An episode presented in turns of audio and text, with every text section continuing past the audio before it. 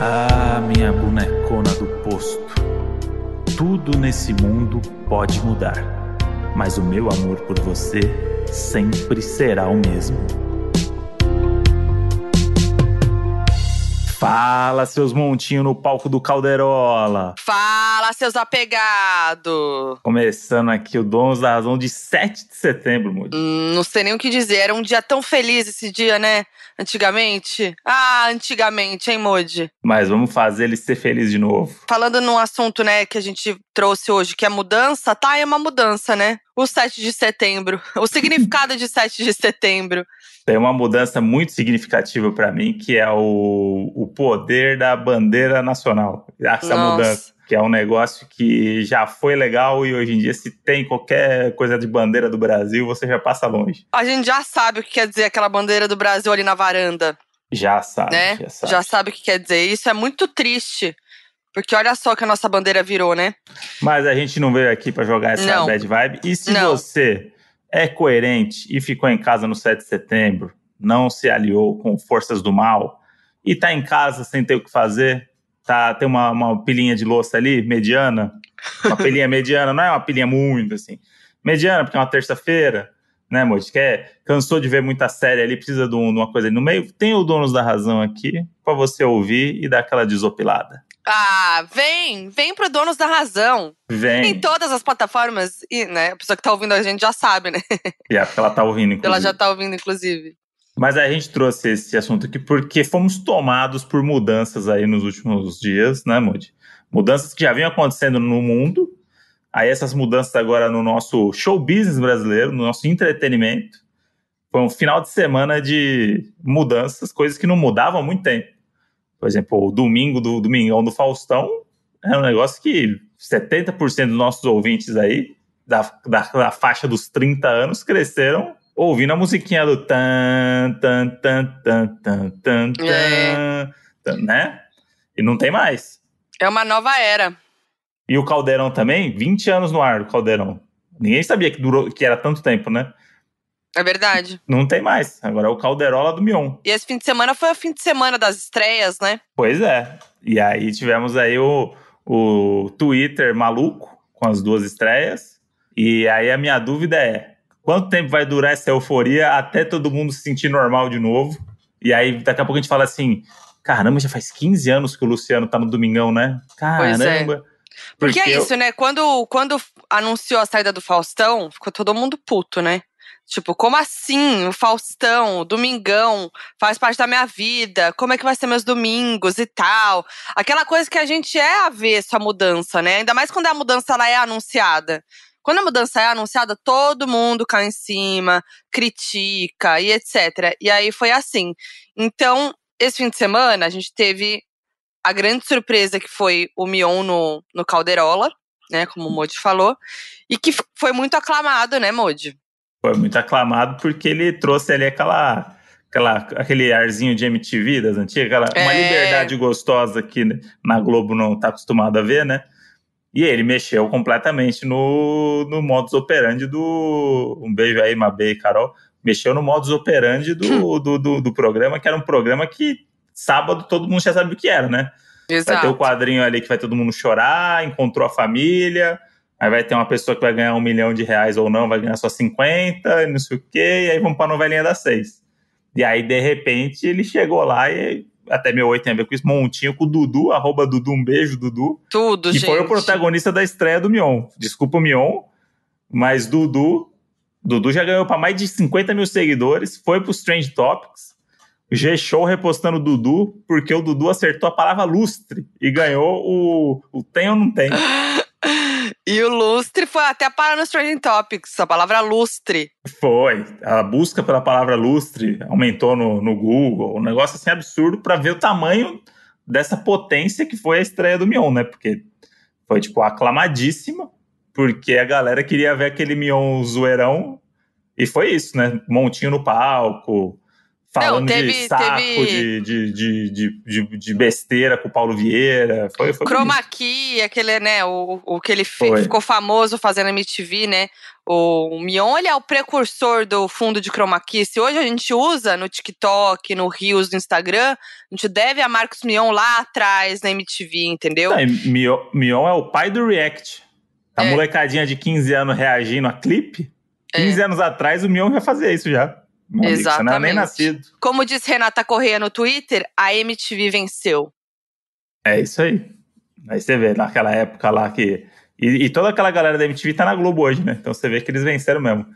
E o Mion ainda teve a moral de ser o primeiro programa que voltou a ter auditório no, nos estúdios Globo, né? Aí vai ter o ouvinte que vai falar assim: não, mas o Masked Singer já tem. Não, o Masked Singer não é nos estúdios Globo, né? Ele é gravado em São Paulo, num hotel. Então, nos estúdios Globo, foi no primeiro programa que voltou a ter plateia. Muito foda isso. Moral, Muito, chegou com moral. É. Chegou com moral. E assim, o que eu mais gostei do programa é que ele tá com a cara do Mion. E, tipo, ele transformou, entendeu? É o, o caldeirão do Hulk era o caldeirão do Hulk e agora é o caldeirão do Mion. Tipo assim, é completamente diferente. E ele levou essa essência dele, que é o que a gente esperava mesmo, né? Acho que do, do Mion na Globo. E, e acho que é algo que também tava faltando ali, né? Na Globo. Tava. Porque os programas são muito engessados e tal. Tem aquela coisa, né, que que é muito cheio de dedos e tal. Ah, vamos zoar, mas com um limite, né? Por causa da família que tá assistindo, não sei o quê. E o Mion não, o Mion chegou ali do jeitão dele e parece que ele botou a mão em tudo mesmo, né? É que eu acho que assim, se esse programa do, do Mion tivesse estreado na Record, do mesmo programa, se tivesse estreado na Record, e aí, óbvio que sim, o elenco da Globo, com o elenco da Record participando, tudo, ninguém ia aclamar. Não. Mas é que o lance dele. É que na Globo as coisas são tão engessadas que se você faz um pouquinho fora da, da curva, caralho, olha esse cara zoando na Globo. É tipo, tem essa coisa, né? Que ninguém zoa na Globo e tal. quando chega alguém faz isso. Então, tipo, o programa dele deu essa, essa impulsionada ali, porque, mano, é o Mion molecão. Você lembra? Você lembra de algum programa que causou isso da Globo? Causou a, isso? A, a, única, a única que eu lembro, que não foi nem Globo, né? Mas é Multishow, é Tata Werneck, né? Que trouxe uma coisa dela ali que, que é muito forte, que, é, é que sai da caixinha e tal. Globo, né? Mas, mas eu é, não tô lembrando mas, de. Mas é que o, o do Mion, foi, eu acho que foi um lance porque era tipo, é um programa tipo, na TV aberta, óbvio que no Multishow Sim, não claro, tem essa é diferente que é um negócio que foi meio imediato, assim. Eu acho que o da Tatá estreou o programa da Tatá e ficou aquela coisinha assim, aí foi bombando, com os, os, as pessoas começaram a ver na internet e tal, não sei o quê, e o programa deu essa bombada. Mas acho que o do Mion foi um negócio instantâneo, assim, porque todo o marketing dele, desde a da chegada na Globo, né, que levou para esse lugar da estreia, que é tipo, o cara que ele criou uma historinha do de desde sim, que ele assinou e não sei o que, sou muito feliz, vai no programa e chora, aí bota o tênis pra ir na Fátima e não, não gente. Meu Deus, meu crachá, meu Deus, encontrei isso aqui, vou almoçar com o Boninho, meu Deus, o Big Boss, meu Deus, o que vai ser. Aí. Não, é, e, e, Mas é, não, mas é que eu fico pensando assim, eu acho que o programa da Tatá é um programa para estar na TV aberta, TV Globo, uhum. tinha que ser um programa da Globo, o Lady Night. Mas eu acho que, que não foi, justamente porque a Globo não não tinha esse espaço, né, teoricamente, na Globo. A Globo não, imagina, a gente não pensa um, aquele programa da, da Tatá possível na Globo pelo padrão Globo mesmo. Mas agora, com esse programa do Mion, tipo, sabe, dá uma, dá uma esperança de, de repente, as coisas, né, é, então, mas o programa dela reprisou na Globo, né? Nas férias do Bial. Sim, verdade. E, e, foi super bem. Então, eu acho que ele não aconteceu na Globo Primeiro por motivos de Bial, que já tinha um programa que era um talk show de noite. E aí a gente fala de uma outra mudança que marcou a nossa geração, que é a saída do Pedro Bial do Big Brother para ter o programa dele. Que também a galera gente, fala assim: meu Deus, não existe Big Brother sem o Bial. Aí agora não existe Big Brother sem o Thiago Leifert. Eu vou fazer, vou, vou falar a minha frase que eu falo no meu canal. Que Com a voz do Bial. Que entra a vozinha de eco, Henrique, por favor, bota uma vozinha de eco aí pra mim, que é, como diria o poeta, só quem viveu sabe. Olha aí. Só quem viveu sabe, gente. Quem viveu essa fase de a saída do Bial foi um marco, foi um, tipo assim, uma comoção nacional a saída do Bial. Como que teria o Big Brother sem o Bial? E eu acho que a entrada do Thiago Leifert é polêmica, tem gente que não gosta, tem gente que amou, tem gente que não consegue ver sem o, o Thiago Leifert, tem gente que não consegue nem lembrar como que era o Bial, né? E eu acho que a única pessoa que eu vejo hoje apresentando o BBB sem ser o Thiago Leifert é o Mion. Tá vendo? O Mion entrou no imaginário das pessoas que agora qualquer coisa, assim, a galera tava reclamando da estreia do, do Hulk no domingo. Bota o Mion.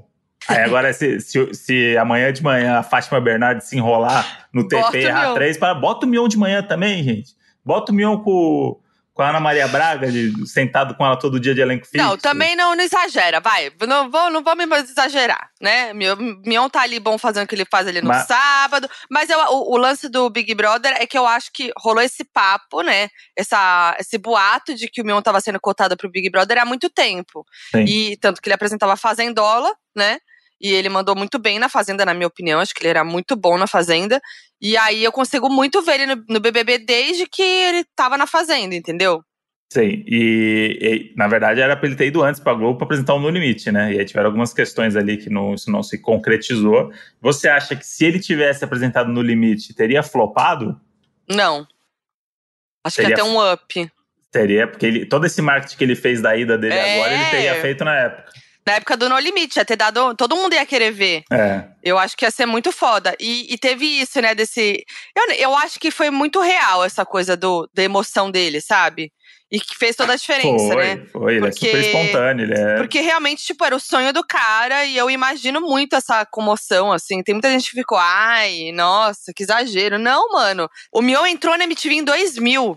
Imagina, foi a primeira grande coisa que ele fez na TV. Então ele tá desde lá, mas o sonho dele é estar tá na Globo. Qualquer apresentador que, que de entretenimento sonha em trabalhar na Globo. Ainda mais nesse lugar que foi um lugar do tipo dança das cadeiras só do, da galera é, muito alta. Assim, não é muito alta. Apresentador do É de Casa, do tipo, é. mano, ó, a gente vai mudar o sábado e o domingo da Globo, que é um negócio que ninguém muda, ninguém mexe nisso. Tipo, e, tipo, só é muito... a saída do Faustão pra fazer a Globo dar essa balançada, sabe? E é uma parada que. Faustão. E é uma parada que, que é, é, é, muito importante e tá todo mundo vendo, né? Então, se não for uhum. bom, vai cair em cima de você e, mano, pode ser uma, uma furada, né? E, e eu adorei essa historinha mesmo da, da emoção dele, porque foi isso que você falou, né? Foi todo o negócio. Aí teve ele, o Easy da Nike, do, do Mion, que ele tava guardado a vácuo. Uhum assim, o tesouro e ele só usou pra ir na Globo pela primeira vez. Aí chegou, foi recepcionado por Didi Wagner, que era colega dele na MTV, uhum. com um tapete vermelho na porta da Globo. Aí a Fátima Bernardes estava esperando ele no refeitório ali, uhum. no, na praia de alimentação do Projac, que é um lugar icônico. Então, assim, muitos momentos. Muito legal que a Globo entrou na onda também, né? É, não foi um negócio tipo, que ele legal. tava fazendo e a Globo do tipo, mano, que isso? Na Globo entrou na onda e falou assim, mano, vamos surfar também nesse sucesso dele aí no, nas redes sociais dele aí de, de chegando na Globo e vamos lá, vamos, vamos botar a Fátima no refeitório, vamos botar Didi Wagner esperando ele. Muito legal, de, muito legal. E deu tudo certo. E aí, voltando lá ao, ao Bial, é, a gente se acostumou com o Bial no Big Brother, era tipo, caramba, o Bial, o discurso do Bial, não sei o quê. E hoje em dia a gente pensa, mano, por que, que o Bial apresentou esse programa há tanto tempo? Não fazia sentido nenhum. Não, fazia sentido na época. Então, fazia sentido na época. Mas aí hoje. Gente, não, eu digo mais, digo mais. Mion e Marisa Hort na primeira Mion edição não, do BBB. Bial. Bial. Ó, o, Bion tá aqui. O Bion tá, tá no lugares. meu coração, gente. Tá no meu coração. Não, o. o, Mi, o, oi! O Bial e a Marisa Hort na primeira edição do BBB, gente. Oi! Marisa é. Hort. Não faz nem sentido mesmo. Mas o, o. O, gente. O Miau é da Miau. MTV, que é mais uma mudança importante aí, que é o fim da MTV, né, amor? Eu tô muito apegada ao Mion, gente, socorro. Não, o. o Bial, mas o Bial fazia sentido, né? Aqueles discursos, aquela coisa dramática, e nossa, vinha uma coisa reflexiva, use então, filtro solar fazia porque a gente nunca tinha visto Big Brother com outra pessoa. É, aí quando, quando mudou e virou mais palhaçada, virou Thiago Leifert, aí bombou as edições do Thiago Leifert por várias outras questões que não tem a ver com o mérito só dele também, é, virou um negócio mais popularzão, né? Vamos dizer assim, é. tipo, de conteúdo e tudo. E aí, hoje em dia, você não imagina, tipo, voltar alguém nos moldes do Bial, que é essa não. pessoa mais poética e não sei Certinha, o que. Hoje é, hoje é né? tiro, porrada e bomba e eu, é gosto, isso, eu gosto de ver o Thiago Leifert chorando no discurso. Eu gosto de ver ele chamando cada um ali por apelidinho, botando emoção no jogo, às vezes sendo imparcial mesmo. Eu gosto disso, da coisa humana, sabe? Eu também gosto, eu acho isso que é uma coisa que o Mion tem também, que transparece muito. Isso. Que, inclusive, o Mion já chorou ao vivo na Fazenda também, Fazenda. por pressão e por e assumir que, tipo, mano, tô numa posição aqui que, gente, calma É. também, né? Eu sou, eu sou humano, não sou um robozinho que lê TP, não. Tipo, eu tô vivendo essa experiência aqui. Por Então, isso que ele é o único. legal. Por isso que ele é o único que eu imagino substituindo o Thiago Leifert. É, mas acho que agora vai. Vamos ver, né? Acho que os planos da Globo aí talvez mudem, porque a ideia era o Mion ficar no sábado até dezembro, né? Tipo, meio que tapando esse buraco. Não é que ele Sim. herdou para sempre o Caldeirão. Só que, pelo visto da primeira semana, já virou o programa do Mion. É. Quero Mas, ver tirar ó, do ar agora em janeiro. É, eu também Boa acho. sorte. Agora, agora, mano. Não, e tem, tem a. é, dizem que, que ele vai fazer um reality show no Multishow, né? Uhum. E vai ter um talk show no Multishow. Eu duvido que eles não vão mudar as coisas e deixar no- na Globo, fazer coisa na Globo mesmo. Pois é. O cara deu. É que a estreia é estreia, né? Mas ele deu 18 pontos no sábado ali, que é um negócio bem imaginável, mas é porque era estreia e tudo. É, E a gente sabe que vai baixar, não tem como manter isso daí. Mas eu acho que ele tem potencial para manter e ele tem o Twitter do lado dele, né? com A certeza, internet não? do lado dele. Isso A é uma grande tá diferença de, de você ver as duas estreias de sábado e domingo, é como a internet tá pendendo pro, pra diversão, pra loucura. Né? E como a, a internet não, não tá aceitando mais o, o estilo do, do, do, do Hulk, do, do programa que é mais assistência, que é o programa do Luciano desde sempre, né? E que super sucesso, dá super audiência e, né?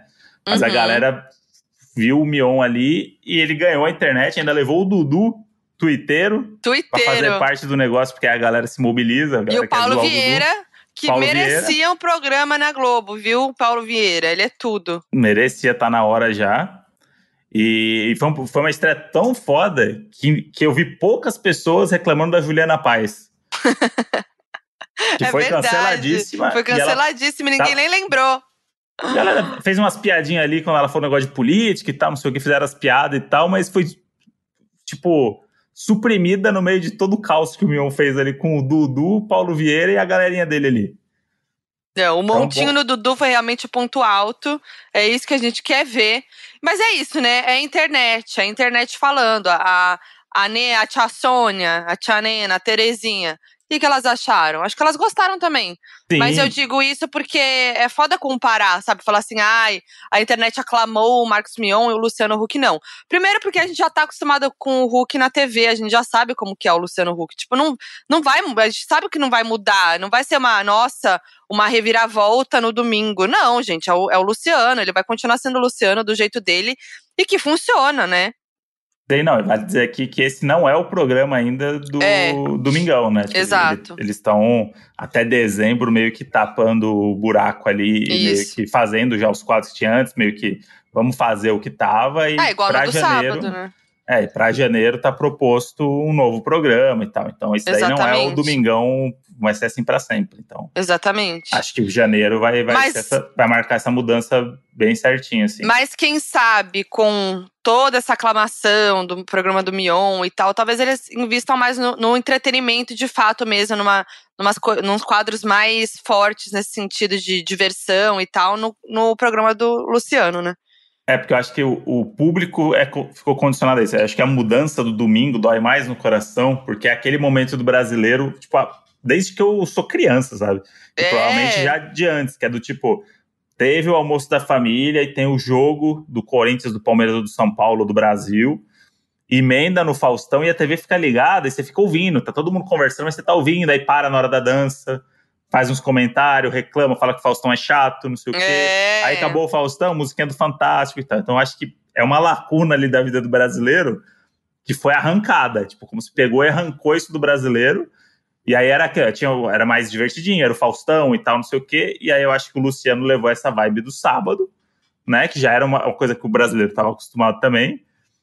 Levou pro Eu acho domingo. que. E é. foi uma aposta. Acho que vai, vai mexendo agora, né? Eles vão adaptando, vendo o que funciona melhor. Eu acho que é isso, né? O, a- o brasileiro não gosta muito de mudança, né? Eu acho, né? Então, tipo assim, já tá acostumado ali com o domingo, daquele jeitinho, né? Já tá ali. Já tem toda a dinâmica do domingo. Então, tipo, tirar o Faustão daquela dor. E aí tem isso ainda, vai vir a estreia do Faustão na Band, que eu tô assim muito ansiosa. Eu acho que é o que eu tô mais ansiosa para ver o que, que o Faustão vai fazer. Não, e ele vai descaralhar. E é diário, e é diário, e não é ao vivo. Eu não sei o que, que, vai ser isso. Ele vai descaralhar na Band, né? Porque imagina, a Band ele faz o que ele quiser. Na Globo ele já fazia o que ele queria. Imagina Sim. na Band o que ele não vai fazer. Pô, vai ser a volta do Faustão do Perdidos na Noite. É, galera. Conta pra gente, pra quem não lembra. Pra quem não lembra o que, que era. Pra quem não viveu. Pra quem não viveu o Faustão das antigas, conta um pouquinho Pô, pra gente. Perdidos na Noite, vocês podem buscar no YouTube, vai ter alguns trechinhos aí. Era o programa que o Faustão tinha na Band antes dele ir pra Globo, a peso de ouro. Que era o programa Maluquice. Maluquice. Pre precursor do programa de auditório com. Can... Ele lançou um monte de cantor, tipo, tanto que os cantores vão lá no, iam no programa dele, ele fala: esse é sócio 10 do Perdidos, meu. esse aí lá no Perdidos, aí, galera. Porque era isso, tipo, a galera, tipo, RPM, os caras iam lá tudo moleque, canto Titãs e não sei o que, era, tipo, tudo era, era uma, uma farra, assim, tipo. E o Faustão soltão, né? Faustão, que a gente conhece, com menos amarras ainda, não que isso prendesse ele na Globo, mas era esse programa de auditório maluco aí, meio, uma vibe meio chacrinha com, com o que o Gugu fez depois com o Domingo Legal e tal, só que era à noite, assim, era um programa noturno que era aquela loucura. E aí foi o programa que fez ele. E era gravado num teatro e tudo. Tinha toda essa coisa dos anos 80, 90, né? De programas no teatro e tal. Então. É, e aí depois, quando ele foi pra Globo, ele levou um pouco desse espírito, né? Levou bastante, inclusive, até ele virar Sim. o premium do premium. Com 38 bailarinas, 48 painel de LED, não sei o que. Mesmo assim, ele manteve a essência dele. É. Que é o toque ao vivo. Eu gosto de fazer, quem sabe faz ao vivo, né? E aí, galera? E que é do tipo de fazer a parada ao vivo, e você vê que o cara tinha tesão de fazer ao vivo. É. Né? Tipo, de fazer, de dar errado, de reclamar, de chamar o câmera, de chamar não sei quem, de. Então, o Faustão é, é isso, ele é maior do que qualquer formato, né? Você botar o Faustão ali ao vivo já é um sucesso. Já tá, é, já tá, já tá ok. Então vai ser bem. E, vai ser uma comoção e, também. E, e, a gente tava falando do negócio da internet lá, e, o Twitter, óbvio, que não é um reflexo de audiência, isso daí é um. É. A galera que tá no Twitter tem a impressão de, nossa, está nos trend topics, isso não é nada pra, pra audiência, isso daí. Eu que trabalho muito tempo com isso aí, com TV, você fica meio. Ah, estamos nos, nos trend topics. Isso aí é uma desculpa que você acha para você nossa, estamos sendo muito falados, mas é tipo isso: 90% das pessoas que assistem televisão aberta não estão no Twitter. Então, isso reflete muito que o Domingão do Faustão estava ontem, que agora é o Domingão do Hulk, com o Hulk, né? Domingão com, com o Hulk. Hulk. Antes era do Faustão, agora é com o Hulk. É. Tava dando ontem 18 pontos e o Faro dando 6, sabe? Que é tipo um negócio que, tipo, 12 pontos de diferença. Por mais que as pessoas estivessem no Twitter achando defeito, tentando achar defeito no programa e tal, a tia Sônia tava felizona que o Fiuk tava vestido de Amy Winehouse. Ai, gente. Mais uma mudança. Bom. Vamos falar de mudança? Vamos falar de mudança? Show dos famosos. Show dos famosos! Fiuk de Amy House, gente. Quando, né? Ai, ah. quando que a gente ia pensar nisso? A Glória Groove de Xande do Harmonia do Samba. E aí tem dois tweets muito bons. O Chico Barney fez um, de, um tweet da Glória Groove falando que, que ele estava impressionado porque não parecia nem a Glória Groove e nem o Xande do Harmonia. E realmente ficou um, é, porque um são dois ali. personagens, né? São dois não, então, personagens. Só que é isso, tipo, Glória Groove fazendo. E aí você não é nenhum nem outro. E aí a Bic Miller fez um muito bom tambane do Fiuk, que ele escolheu o Amy House só pra poder só pra poder um fumar. fumar no palco.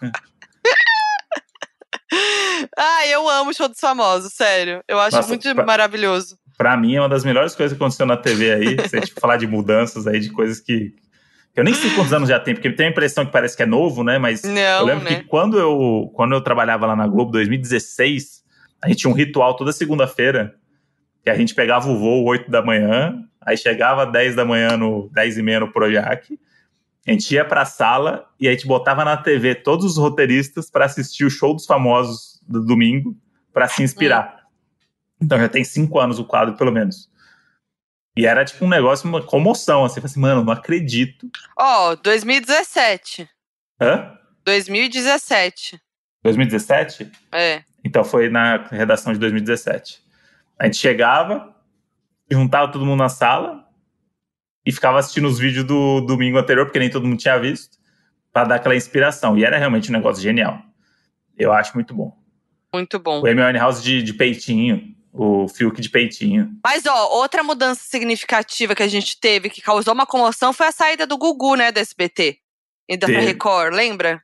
Teve isso daí também. Foi bem comoção. Foi comoção. E, e era um negócio também que ninguém imaginava, né? Porque a gente tinha muito apegado. Gugu, Domingo Legal.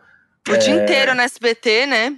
E era tipo isso. Estamos acostumados com isso. Pelo amor de Deus, não muda a minha vida. Porque a minha vida é baseada no que tá passando na televisão. É. Ainda mais os anos dois, 90, 2000 ali, que era tipo, só tinha televisão, você não tinha. Gente, ah, tô aqui no celular. Não tinha, Não. tô aqui no celular, não existe, tô aqui no celular. Era TV ligada. E era a guerra da audiência, né? Era Faustão É. na Globo, Gugu no, no, é, né, no SBT. E, era, e aí, quando acontecia alguma coisa do tipo, alguma tragédia ou algum bafo, tava ali qual, qual dava mais audiência, qual conseguia fazer a melhor entrevista. Era a guerra, né? Era a guerra de repórter de um e do outro se bater nos bastidores pra conseguir uma sonora de alguém quando tem uma, uma tragédia e tal. Gente. Era uma loucura, assim. Tipo, tem vários vídeos antigos, se vocês É. quiserem ver aí. Tem um, inclusive, eu acho que é do o Gerson Brenner, que era tipo foi um momento do, do, do Brasil aí que todo mundo queria ter a sonora com a esposa dele, alguma coisa assim. E aí eles estavam no hospital. E aí tava a repórter Silvana Killing, repórter do, Nossa. do Gugu e tava a repórter do Faustão e os dois ao vivo, e aí a tela dividida assim, do tipo, É. mostrando que um tava ao vivo, o outro tava ao vivo, e do tipo, quem vai conseguir falar com a mulher primeiro? E aí os microfones, assim, ó, um botava o microfone, outro dava um tapa no microfone. Vinha aqui, ah, mas e você não, não sei o que, ah, mas o SBT pode, por que a Globo não pode? Não sei o que, os caras brigando ao vivo. E a tia Sônia assistindo. A tia Sônia mudando o canal aqui, ó, apertando pra cima e pra baixo. É. Do 4 pro 5. Do Sônia 5 pro Abrão 4. também, né? É, não, esse esse daí era bizarro. E aí eles tinham uma briga do, do- da audiência pesada que marcou aquela época do Ruge, né? Que Nossa. o, o Ruge foi uma cria do, do programa do SBT, o Popstar. É. E aí elas ganharam o programa, fizeram um puta negócio, e aí no- em contrato elas não podiam se apresentar em outra emissora, só no, no SBT. E o Ruge era tipo um negócio absurdo, assim, tava muita audiência. E aí todo domingo tinha Ruge no Gugu, e todo domingo o Faustão penava na audiência. É.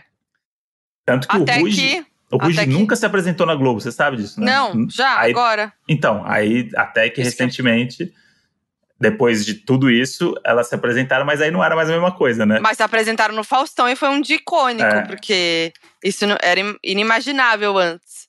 Pois é. E muito louco isso, né? Mas aí teve essa mudança do Gugu, que foi uma, nossa, uma comoção. Falaram um monte e depois acostumaram. E aí a Xuxa também, né? Quando a Xuxa foi pra Record, também foi um negócio. Não, da Xuxa foi comoção, ela escoltada, foi tipo é. fãs na porta da Record, era tipo um negócio a Xuxa revivendo a fama ali do, da época dela de Planeta Xuxa ali. E, e foi isso, né? Tipo, mano, o que, que ela vai fazer na Record? E ela tentou ser a Ellen DeGeneres da É. Record, foi fazer, mas era um negócio que, tipo, investimos tudo que a gente tinha pra tirar a Xuxa da Globo, que era um negócio que ninguém imaginaria também, no auge da nossa infância, adolescência, que a Xuxa ia pra maior rival da Globo. E aconteceu, a gente absorveu, a Xuxa foi, já tá o quê? Seis anos lá não. Tava seis anos na Record, É. e agora vol- tá voltando pra Globo aí e tá tudo bem. Tipo, ninguém Então, "Ah, tá a Xuxa." mesmo. Eu não, não consegui entender qual foi. Então, a, a Xuxa parece que vai ter um negócio no Globoplay, né? Uma série Uhum. no Globoplay. E ontem ela já tava lá no, no jurada do show dos famosos, com o Boninho. Sim. Tipo, então ela tá, tá nesse. Se ela tivesse na Record, não jamais poderia estar lá. Então, Ah, é, isso é. tá mais perto de fazer coisa na Globo do que de voltar pra Record. E aí, no final, é isso, né? São pessoas ficando cada vez mais ricas e a gente sofrendo aqui porque mudou a grade da televisão. É, foda-se. A gente vai se acostumar sempre. Mas uma coisa que mexeu comigo e que foi realmente um baque pra mim foi a- o fim da MTV. Ah, é Nossa, verdade. eu chorei com o último dia da MTV. Aquele último dia foi o dia da. Eles ficaram a transmissão até meia-noite lá, né? É, foi um negócio. foi. Foi um grande dia esse daí, que todo mundo. Tava todo mundo que trabalhou na MTV lá, né? Foi, foi 2013. Caramba! Tudo isso já. 2013, caralho, foi. E eu tô vendo aqui, ó, re- reassistindo o fim no YouTube. Gente, tristeza, porque é- é- era a minha vida, sério. Eu era, tipo assim, muito viciada em MTV. Eu assisti o dia inteiro.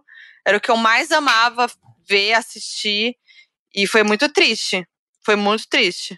E, e é mais uma coisa que também a gente absorveu aí, né? Que já, já faz É. oito anos.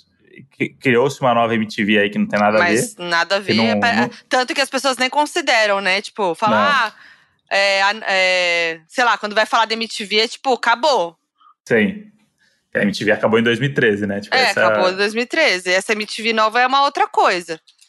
É, não tem nada a ver. Não, e Mas- não, tem, não tem aquele apego com, com a música que a MTV tinha, né? E hoje é totalmente. É, segue a MTV gringa, que é a MTV dos reality shows, né? Sim, e aí vai muito a ver com a mudança do mundo aí também, né? Que é tipo. Antes tinha uma coisa da MTV que era do tipo, você não tinha acesso a um clipe. Exato. Você tinha que assistir MTV pra ver. Hoje em dia a molecada tá, tipo. Não, tem o YouTube, né? Não, Não, tem então. as redes sociais. Então, tipo. É isso, você não precisa ver a MTV pra ver o clipe. É, antes era isso, né? Eu, eu, eu queria ver as coisas. Tanto que quando eu gostava de Hanson, a minha história com Hanson era essa, né? Que, que eu assisti o clipe de um Bop na MTV e fiquei apaixonada. E aí eu fiquei apaixonada e, e fiquei apaixonada pelo baterista, que eu achava que era uma menina. E aí eu me apaixonei pela, pela aquela menina, que era do Hanson, e fiquei apaixonada. Falei, nossa, fiquei apaixonada pela menina. E tinha, sei lá quantos anos, 12 eu tinha, por aí. E só que eu não tinha, tipo, como saber a informação, quem era. Tipo, então pra mim era uma menina e, tipo, seguia a Sim. vida. E, e eu não tinha, tipo, não tinha como. Eu tinha que esperar alguma notícia, alguma coisa, uma revista, ou algum, alguém da MTV falando e tal. Aí depois eu fui ver que eram três irmãos e tudo mais. Mas é isso, você tinha que esperar. E- Nossa, isso que é um nem quando negócio... tinha os clipes no Fantástico, os clipes mais absurdos, tipo Michael Jackson Uhum. e tal, estreavam no Fantástico, no domingo. Não, isso é muito louco, porque hoje a gente. Você pega uma fagulha aqui de informação, você joga no Google, você já sai es- especialista em qualquer coisa. É. Tipo, se eu quiser hoje gostar de uma banda, em uma hora pesquisando aqui, eu já, já consigo meia hora conversar sobre a banda. Sim. Isso na época, tipo, era um negócio. Imagina, tipo, pro jovem aí hoje, a geração Z, não imagina se não tem onde tem informação. A gente tinha um negócio na época que a gente comprava enciclopédia, Não. pra você saber. Tinha um cara que vendia na porta a enciclopédia. E aí você comprava as enciclopédias, tinha 20 volumes. E aí você tinha que, tinha que estudar mitocôndria. Não Nossa. tinha no Google mitocôndria. Aí você ia lá na enciclopédia, biologia, M, mitocôndria. Ah, agora eu posso fazer o Nossa, trabalho. é mesmo. mitocôndria, não sei o que, não sei o que. E aí tinha uma prateleira em casa que era só enciclopédia. E aí, a, a cada, tinha um- alguns anos, ela mudava, atualizava É. e tal. Mas era a única fonte de, de informação que você tinha quando era jovem. Os livros da escola, Surreal. né? E É. isso daí. Hoje em dia, você, mano, qualquer coisa, você descobre qualquer coisa. E é muito difícil você imaginar como é que era antes. Eu não sei, tipo, por exemplo, meu trabalho fazer. Eu tenho uma coisa muito grande de mudança no meu trabalho de roteirista, que é o lance da máquina de escrever. Eu Uhum. vejo os filmes antigos, vejo os escritores antigos e tal, que os caras escreviam roteiro, escreviam filme, escreviam um livro na máquina de escrever. E não tinha muito essa coisa de pesquisa e de você, porra, se eu vou escrever um personagem que mora na Noruega, eu consigo aqui em meia hora pesquisar algum lugar na Noruega e tal, não sei o quê. Os caras não tinham essa informação. E o cara tinha máquina de escrever, que é um negócio totalmente arcaico, na época não era, né? Mas que você digita, se você erra, você tem que apagar, baixar um negocinho, escrever de novo. E, cara, é muito complicado. Porque hoje, como é que você manda por e-mail um negócio que você. Como é que, como é que faz? Você tem que fazer as 200 páginas da máquina de escrever, grampear, aí mandar para alguém. Nossa. Imagina. E, eu- Nossa. e aí eu acho que hoje em dia o nosso trabalho é muito mais fácil. Dá É. Até o os caras que escreviam livro nos anos 50, 60, filme, série. Não, pra fazer pesquisa. não, pra... guerreiros. É. Era só ali nas entrevistas, tinha que encontrar as pessoas mesmo, entrevistar e tal. Então. É, o jornalismo é a mesma coisa também, né? Você não tinha É, muita fonte de informação Mas a não mesmo ser quando eu o boca trabalhava a em, boca. eu- até mesmo quando eu trabalhava em revista, né? Tipo, tudo bem, tinha internet já quando eu tra- trabalhava em revista, mas, mas era outra pegada, né? Da, E aí, da construção das coisas. e aí tem uma outra mudança significativa, acho que aconteceu aí nos últimos anos, que é o streaming, né? Tanto de música, acho que principalmente Ah, é. música, né? Consumir Ah, música. é. Não, eu acho que não só consumir, mas o jeito que a música é feita hoje, ela é feita pro streaming. Tipo, Uhum. antes a gente, o comum era um lançamento de álbuns, né? Então, tipo, a gente ouvia aqueles álbuns gigantes, com muitas faixas. E aí as coisas foram mudando totalmente. Então, hoje, é, os artistas lançam singles, os artistas lançam EP, não tem mais essa coisa tão forte do álbum, né? Ah, tem, claro, mas é diferente. Então, é muito engraçado que agora em 2021 a gente tá vendo vários artistas voltando pra coisa do lançamento de álbum com eras, com clipe pra todas as músicas. A Beyoncé revolucionou né, a história do álbum, né? Porque além dela resgatar a história do álbum visual, que não foi ela que trouxe pela primeira vez, né? Michael Jackson já fazia isso, outros artistas lá atrás já faziam isso. Ela trouxe essa coisa do álbum visual, né? Com o Beyoncé, o primeiro álbum dela, e de lançar de uma vez, de surpresa. E outra coisa que a Beyoncé fez que revolucionou foi o lançamento às sextas-feiras. Eu não me lembro mais como era antes, antes do lançamento de sexta, porque antes era inimaginável você lançar um álbum na sexta, porque tinha pouco tempo, porque o, o charts, né, as paradas, a parada Billboard, por exemplo, que é a maior do mundo, que é da americana, sai toda quinta-feira, toda sexta-feira. Então era inima- inimaginável você lançar o álbum na própria sexta-feira. E hoje é o lançamento oficial, toda Uhum. sexta-feira, porque foi a Beyoncé que fez isso. Então a Beyoncé é icônica, né? E olha aí o Foquinha FB. Se você quiser mais informações da trajetória da Beyoncé, tem um vídeo novo no canal da Foquinha. É só você arrastar pra cima, tá? É isso, 50 minutinhos de Beyoncé, um doc, um doczinho, um mini doc, pega a sua pipoquinha e já aproveita esse E feriado vai. aí. É. Mas eu lembro que tinha uma coisa do consumir música que era tipo dar CD de presente pras pessoas. Era, tipo, É isso. e era um presente assim, caralho, CD. E aí tinha as promo... o CD, tipo, esgotava na loja americana, daí tinha promoção R$ 6,99, o CD do Padre Não. Marcelo. Compra. E a, e a, e a, pro- e a o, o. Eita, nós! O. Eita, Nina! Ei. Esqueci a palavra. Isso e- muda também, né? A cabeça Não, vai a mudando com o tempo. cabeça muda também com o tempo. Não, mas aquela coisa que tinha, que era muito comum, o vale, o vale presente, o vale CD. Vale você dava CD. assim, ah, não sei o que dá, vou dar um vale CD da Saraiva. É pra, isso. pra pessoa de aniversário, a pessoa compra o CD que ela quiser.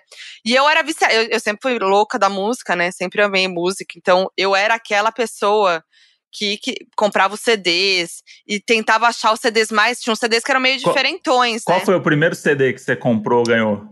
O, o, tenho dois que eu lembro, né? É. Eu não lembro que veio primeiro, mas é, teve o Planet Hemp, o usuário.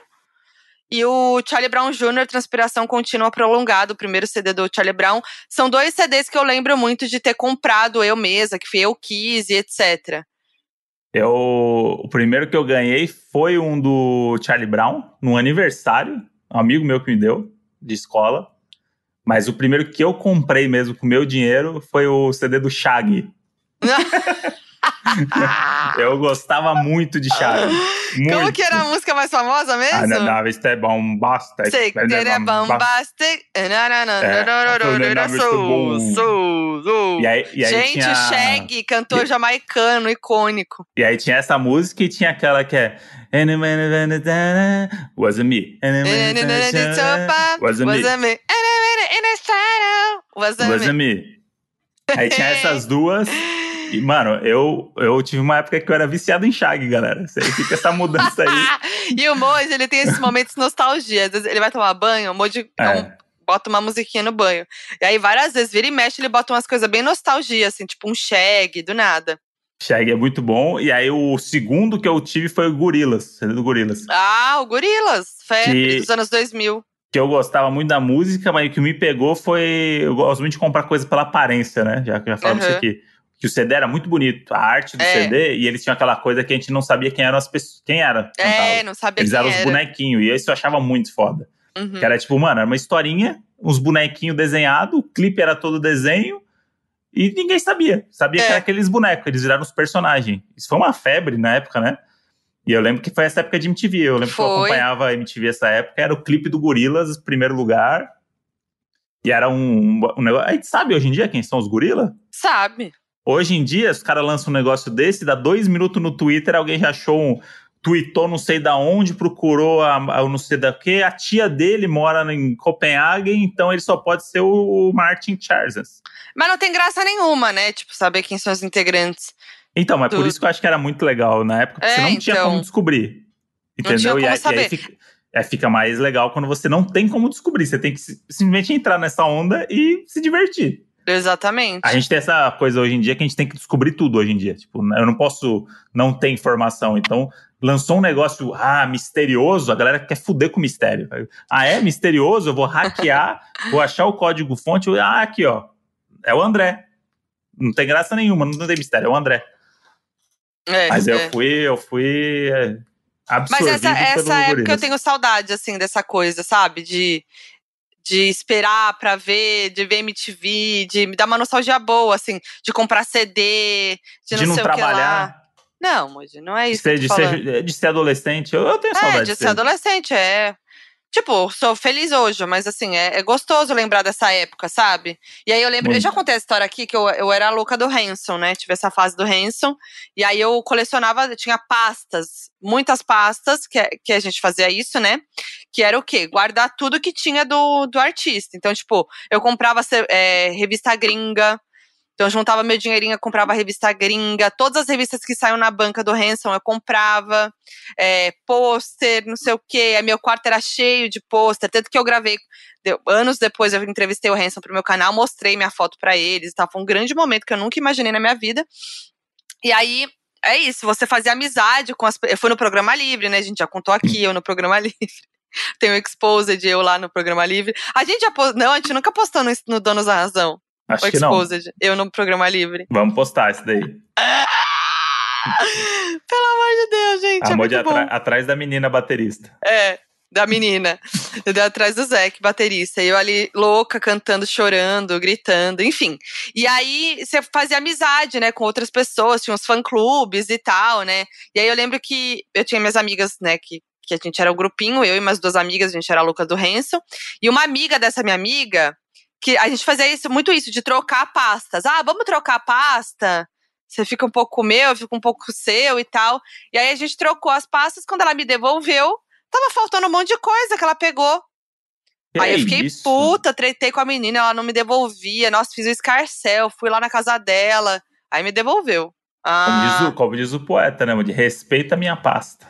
Respeita a minha pasta. É. Respeita minhas colagens. É isso aí. Eu! A gente tá falando dessas mudanças aí no show business, os artistas e tudo, mas tem as nossas próprias mudanças, né? É, Porque nossa. A, a, modinho criança, aquela modinho menina moleca do skatinho do braço, tem um pouquinho ainda hoje? Tá tem. aqui ainda, tá aqui. Mas mudou muita coisa, muita coisa que você nem mudou. imaginava na época que você seria hoje, por exemplo. Né? Eu, é. eu vou dar o meu exemplo aqui. Eu, o Andrezinho, queria ser jogador de futebol, já falamos disso. Já. Mas tirando isso profissionalmente, eu queria ser veterinário. A gente já meu contou primeiro... isso aqui também, mas, mas é. então, O meu primeiro trabalho era numa clínica veterinária e eu sonhava em ter uma clínica. E eu ficava imaginando como eu tenho essa coisinha um pouco de, pensar um pouquinho lá na frente. E aí eu já estava pensando, eu passava em Budas Artes de carro e via a plaquinha de alugas e já falava assim: aqui dá para ser uma clínica boa, hein? Aqui é bom, ter, já tem uma padaria ali no canto, já dá para almoçar lá se eu fizer plantão. Dá, era 24 horas, dá para comer de madrugada. Ah, sempre pensa na estética das coisas. Hoje a gente fica vendo casas, né, aleatoriamente. Ai, vamos morar nessa aqui e tal. Então você já era assim nessa época. Essa aqui seria a minha clínica. Não, já, mas mais do que a casa, eu, eu já tô imaginando. Eu tava imaginando um plantão que eu ia dar na minha clínica. Isso daí é uma coisa que me consome um pouco, às vezes, que eu preciso pensar mais no presente. Eu já tô aqui, ó Tipo, o que, que vai acontecer lá na frente, planejando. Entendi. Um pouco e, ansioso. Só que é um, mas é um planejamento totalmente lúdico, baseado em nada, assim, baseado é. só no. Eu penso, e se eu ganhar um Oscar, por exemplo? Eu já imaginei se eu, se eu ganho o Oscar. Tem discurso? Tem, tem metade do discurso já, a outra metade depende do contexto. Do filme, né? né? Mas o começo, o começo do discurso do Oscar eu tenho já. Conta pra gente qual é. Vai, não, não posso falar. Mas é. vai, que, mas vai que acontece. E aí, às vezes, eu fico pensando nas coisas lá na frente, assim, assim, puta, imagina. Imagina eu tô lá tomando um champanhe e encosta um ator que eu gosto. O que, que eu faço? mais louco para mim é que, ó, você era veterinário ali, trabalhava numa clínica veterinária. não, não é. Não, não era é. Eu exagerei agora. Então tá, você não era veterinário, você trabalhava então, okay. numa clínica veterinária e já estava ali querendo ser veterinário, imaginando como ia ser sua vida de veterinário e tal. Tudo mudou e hoje a sua casa é uma é. clínica veterinária.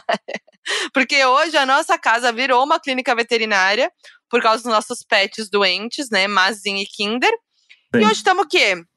Todo dia a gente dá um soro subcutâneo no Masa e o Modi mostra suas habilidades de veterinário e eu de assistente. Porque é isso, gente. É todo um rolê. Eu tenho que segurar o Masa, eu fico fazendo carinho, que minha, minha parte. É o meu melhor, né? Fazer o carinho.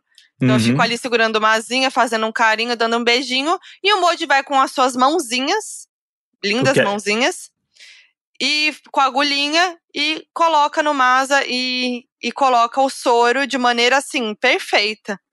Uma bela narração aí do procedimento cirúrgico. O Modi pode começar a narrar vídeo de clínica veterinária aí, é. explicando. É. Com muito carinho, pegamos o seu pet, enfiamos a agulhinha nele com muito, com a mãozinha o, do Não, gente, o Modi com essa mãozinha, e ele vai lá e mostra. Eu mostro pra ele. Ele mostra, ele mostra o, o seu dom lá de trás, mas, entendeu? Mas o que mudou a nossa vida nesses últimos meses, essa nossa clínica veterinária aqui em casa, foi um negócio impressionante, porque o Mazarov começou a ficar doente em junho. Uhum. Então, então, tipo, ele era um gato tranquilaço até junho, a vida perfeita e tudo. Aí de junho até agora, tipo, ele teve aquela definhada, tipo, né? Ficou estado crítico Sim. várias vezes né? Vocês acompanharam aí algumas coisas. E aí aquela famosa história, né? E fora dos stores, vocês estão bem? Fora dos stores, estamos ali não. Não estamos bem. Estamos ali na clínica a veterinária. A gente ficou bem mal aí um tempo. E aí a gente assumiu essa responsabilidade de cuidar dele em casa, porque não dá para levar todo dia para clínica. Não só financeiramente, como também, pô, né? Ficar em casa e não ficar saindo de casa e tudo isso. É, e aí a gente, eu assumi um trauma meu, que é o trauma da agulha. Uhum. Que é um negócio que eu, eu ver agulha já é um negócio que me deixa assim estranho, e eu já tô acostumado. E a veterinária, quando me ensinou, falou assim: ó, vai ser um negócio que vai virar automático. A primeira e a segunda vez vai ser meio estranho e tal, mas você faz isso e tal, não sei o quê. E aí eu tô agora. É dois palitos. Pum, normal, pá, pá, botou, normal. Vem, segurou ele, pô, botou, espera o soninho descer, tudo tranquilo. E, a, e, e, agora é uma, é uma, tipo, uma coisa que faz parte da nossa rotina, né? Tipo, isso é muito louco. A gente nem imaginava. E foi uma grande mudança, assim, um negócio que a gente teve que se adaptar. Total. De, e segue a vida. Cada duas semanas tem que comprar todos os equipamentos, coisa, e a gente tem que tirar meia hora do dia, geralmente depois do almoço, que a gente já vai, já, a gente já para para almoçar, já pega uma meia horinha ali, 20 minutos, para fazer o soro. E o nosso closet virou a clínica, né? Porque o é. nosso. No closet, tá o Gabrielzinho, tudo... né? Que é o tá assistente. Isso, ele cuida, é assistente do. Ele é o recepcionista da clínica. Agora, se você não ouviu o episódio que tem, tá, tem a Mabê e a Lorelai Fox, você não vai entender, então só tem que ouvir vai pra ter que entender ouvir. quem é o Gabrielzinho. E, e o Gabrielzinho porque, tá ali. E ouve porque é um dos nossos episódios preferidos, a gente sempre é. fala dele. É. E aí o nosso closet agora virou um caos ali, porque tem a areia dele, tem as comidas e tem os remédios penduradinho ali. Aí tem um cabide na janela, Nossa. já com o negócio para segurar o soro. E é isso, gente. A vida muda e a gente tem que se adaptar. Glamour aonde? Mas, ó, é, é muito. Agora, uma coisa mais filosófica aqui. Porque é isso, assim, eu acho que a gente tá num momento, não sei se é só não é só a nossa vida, né? Porque muita gente eu vejo passando por isso. De muitas mudanças, né? A gente tá aí num ano, quase dois anos de pandemia, que tudo mudou, né? Todo mundo teve uhum. que se uhum. adaptar, mudar, mudanças drásticas na vida de muita gente. Mas muitas coisas estão acontecendo e na nossa vida aqui, pessoal, fora dos stories, muita coisa tem acontecido e que a gente fica se perguntando, nossa, por quê, né? Umas coisas, tipo, tristes e tal, né? De, muda de coisas de família e etc. E aí eu fico, nossa, mas tudo junto, tudo por que tanto isso de mudança? Mas é, eu acho que a gente tá naquele momento que coisas muito grandes e fortes acontecem e que mudam tudo depois, sabe? Aquela coisa que depois Sei. que passa a gente vê, tipo, por que aquilo aconteceu e tinha que acontecer. Eu acredito muito nesse clichê do tinha que acontecer. As coisas não acontecem por acaso uhum. e a uhum. gente sempre vai tirar alguma coisa daquilo, né? E enfim. A Modi, a Modi diria que tem alguma coisa relacionada com os astros? Olha, eu não sei, mas tem gente que sabe que é Titi Vidal, maravilhosa. A Titi já participou aqui do nosso podcast. Ela tem um podcast também que chama Astrológicas, junto com Isabel Miller. E o podcast também é um podcast Globo, É parceirinha aí, né? É coleguinha, coleguinha de, casa, de firma né? que fala. Tá é. no G-Show, tá no Globoplay também. E a gente pediu, perguntou para ela, né, se todas as mudanças tem alguma coisa a ver com astrologia, com os astros, e ela mandou um áudio que a gente ainda não ouviu e vamos ouvir agora. Oiê, bom, primeiro quero agradecer a oportunidade de conversar mais uma vez com a Foquinha e com o André, de quem eu sou super fã, e é sempre uma honra, sempre um prazer estar conversando com vocês. Falando um pouco sobre esse ano de 2021, acho que deu para perceber que a gente está vivendo mesmo um período de grandes mudanças, né? Esse processo já vem vindo de um tempo para cá, muito intensificado em 2020, né? 2020 acho que foi um ano que mudou muita coisa nas nossas vidas. E agora em 2021 a gente tem um pouco das consequências dos ciclos iniciados em 2020 e a gente também tem ciclos próprios aí particulares se desenvolvendo.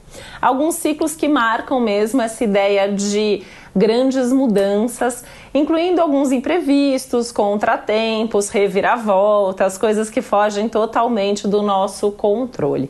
Acho que em algum nível está acontecendo na vida de todos nós e a gente tem visto isso também em termos coletivos, em termos sociais aí de forma bastante intensa.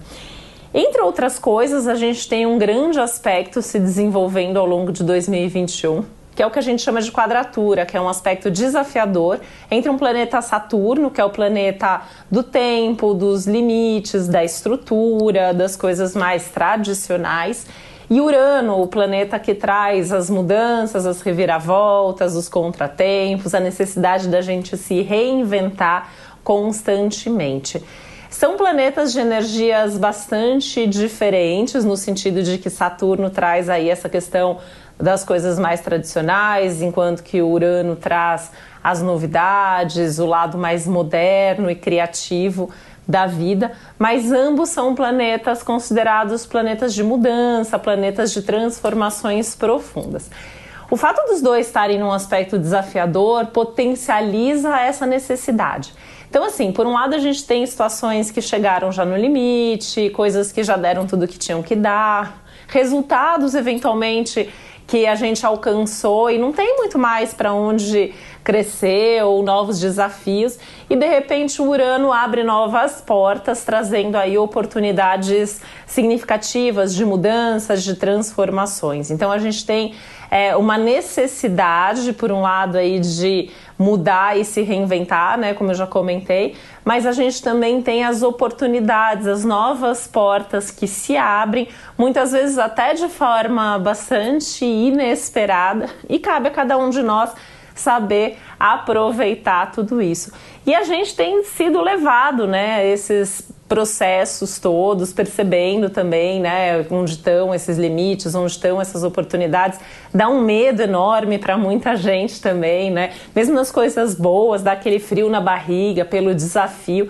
E a gente está vendo isso em vários níveis da nossa sociedade, a gente está vendo isso nas nossas vidas individuais, a gente está vendo isso é, nas movimentações importantes, né? Também aí no mundo dos artistas é, mudanças bem significativas. Provavelmente esses planetas, Saturno e Urano, no mapa dessas pessoas que estão sofrendo essas grandes mudanças, essas grandes oportunidades, devem estar tá pegando forte, né? A gente tem nesse momento Saturno transitando pelo signo de Aquário, a gente tem o Urano transitando pelo signo de Touro. Eles são o que a gente chama de signos fixos, né? Então, além do Aquário e do Touro, a gente tem aí o Leão e o Escorpião também. Então a gente tem pessoas desses signos aí é, tendo uma movimentação grande, ou pessoas que têm esses signos fortes no mapa, apesar de que está acontecendo na vida de todos nós, independente dos nossos signos, né? Então de repente eles estão ali transitando por áreas de trabalho, né? eventualmente de relacionamento, a gente também está vendo algumas reconfigurações né, no mundo é, do, do, das parcerias, sejam elas afetivas ou profissionais. Enfim, a gente tem aí um cenário que é bastante transformador, o mundo está em movimento, a gente está passando por transições e transformações importantes e sorte de quem está sabendo aproveitar tudo isso sem tentar se segurar aí as velhas e conhecidas estruturas, porque a ideia realmente é a gente se permitir mudar, mesmo sem tanta certeza ou sem tanta segurança do que vem pela frente. E saber que em algum nível cada um de nós está passando por esses processos e por essas mudanças. A gente comenta bastante sobre isso no nosso podcast Astrológicas, que eu tenho com a Isabel Miller. A gente tem inclusive dois episódios bem legais, especiais aí, um no qual a gente falou desse ano de 2021 de forma geral. Depois a gente gravou um especial segundo semestre de 2021, onde a gente detalhou um pouco mais. E claro que aí no Céu de cada semana a gente vai trazendo mais sobre o desenvolvimento desse aspecto principal aí, Saturno-Urano, que ainda fica mais forte esse ano em novembro e em dezembro. E a gente ainda tem mais dois eclipses pela frente também potencializando todo esse momento. Aí Titi Vidal que fala bem, hein? Ah, é geminiana, não é à toa. Geminiana. Mas como fala bonito, né? É. Você vê que a gente fica pedindo áudio para podcaster, o podcaster ele, ele acha ele que vai. é o ele vai, ele dá o rec e eles vão embora. Não, mas. Ela, é como se ela estivesse a... aqui com a gente. Não, mas maravilhosa, porque é isso, Titi Vidal, ela tem propriedade e achei muito legal, muito interessante. E, e, realmente tudo que ela falou faz muito sentido com o que a gente disse aqui, né? Das mudanças na TV, né? Das mudanças no entretenimento, da nossa vida. Ah. E ela falou que novembro e dezembro ainda vem mais, né? E ela falou ali quatro signos, né? Mas peraí, deixa eu só ver o signo deles.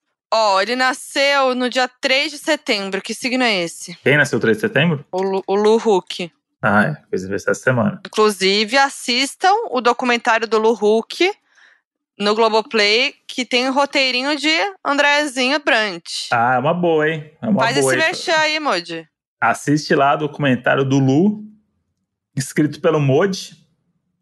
É 2021, o ano que não começou que vai ter muito a ver com o que a gente está falando aqui do aspecto da pandemia. Boa. Assiste e, e se tiver alguma crítica a fazer, não faça, guarda para você. eu acho Melhor que assim.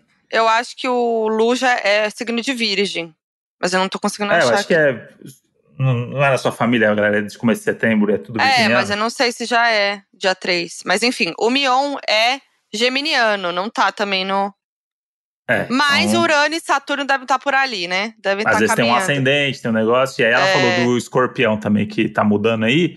E eu queria trazer uma mudança signific- significativa da Modi nos últimos tempos, que Modi mudou o cabelo. O Modi aceitou os lindos cachos que Deus lhe deu. É isso, Moody, é isso. É uma grande mudança pra mim. Eu já tinha aqui falado, né, no podcast, alguns, algumas vezes da minha vontade de fazer isso acontecer, de estar tá sentindo essa mudança. E ela veio aí, veio com tudo.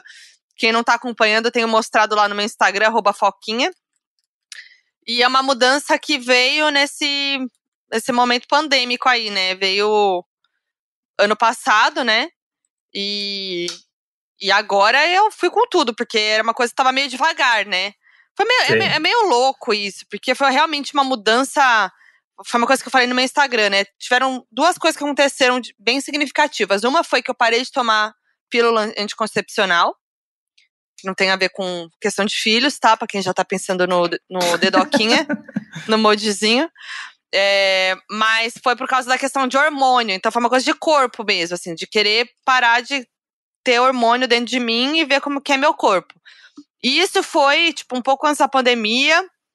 E aí, ao longo do, de 2020, eu fui tendo essa questão com o meu cabelo aí, porque, enfim. Ah, sei lá, dentro de casa. Eu acho que é esse momento que a gente teve que olhar pra dentro, que se vê todo dia e.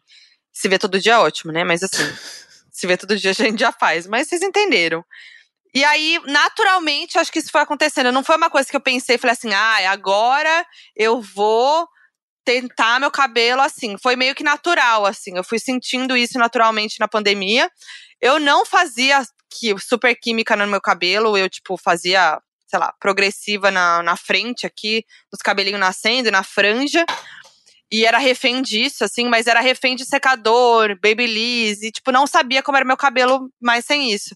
E na pandemia, em casa, tudo dia e tal, fui querendo me ver livre disso, sabe? Então, foi uma coisa muito natural. Aí eu comecei a ver os, os conteúdos, né, de, de meninas cabelo ondulado e tal, porque eu queria ver como era meu cabelo. não- Eu tava com medo também. Tenho medo da mudança, né, Moody? A gente tem medo Muito. de mudar. Ainda mais a- quando é uma mudança que é, tipo, que você sabe que vai acontecer. Tipo assim, quando a a mudança acontece sem você se planejar, sem, sem você ver, é uma coisa que você é obrigado a mudar e aí foi.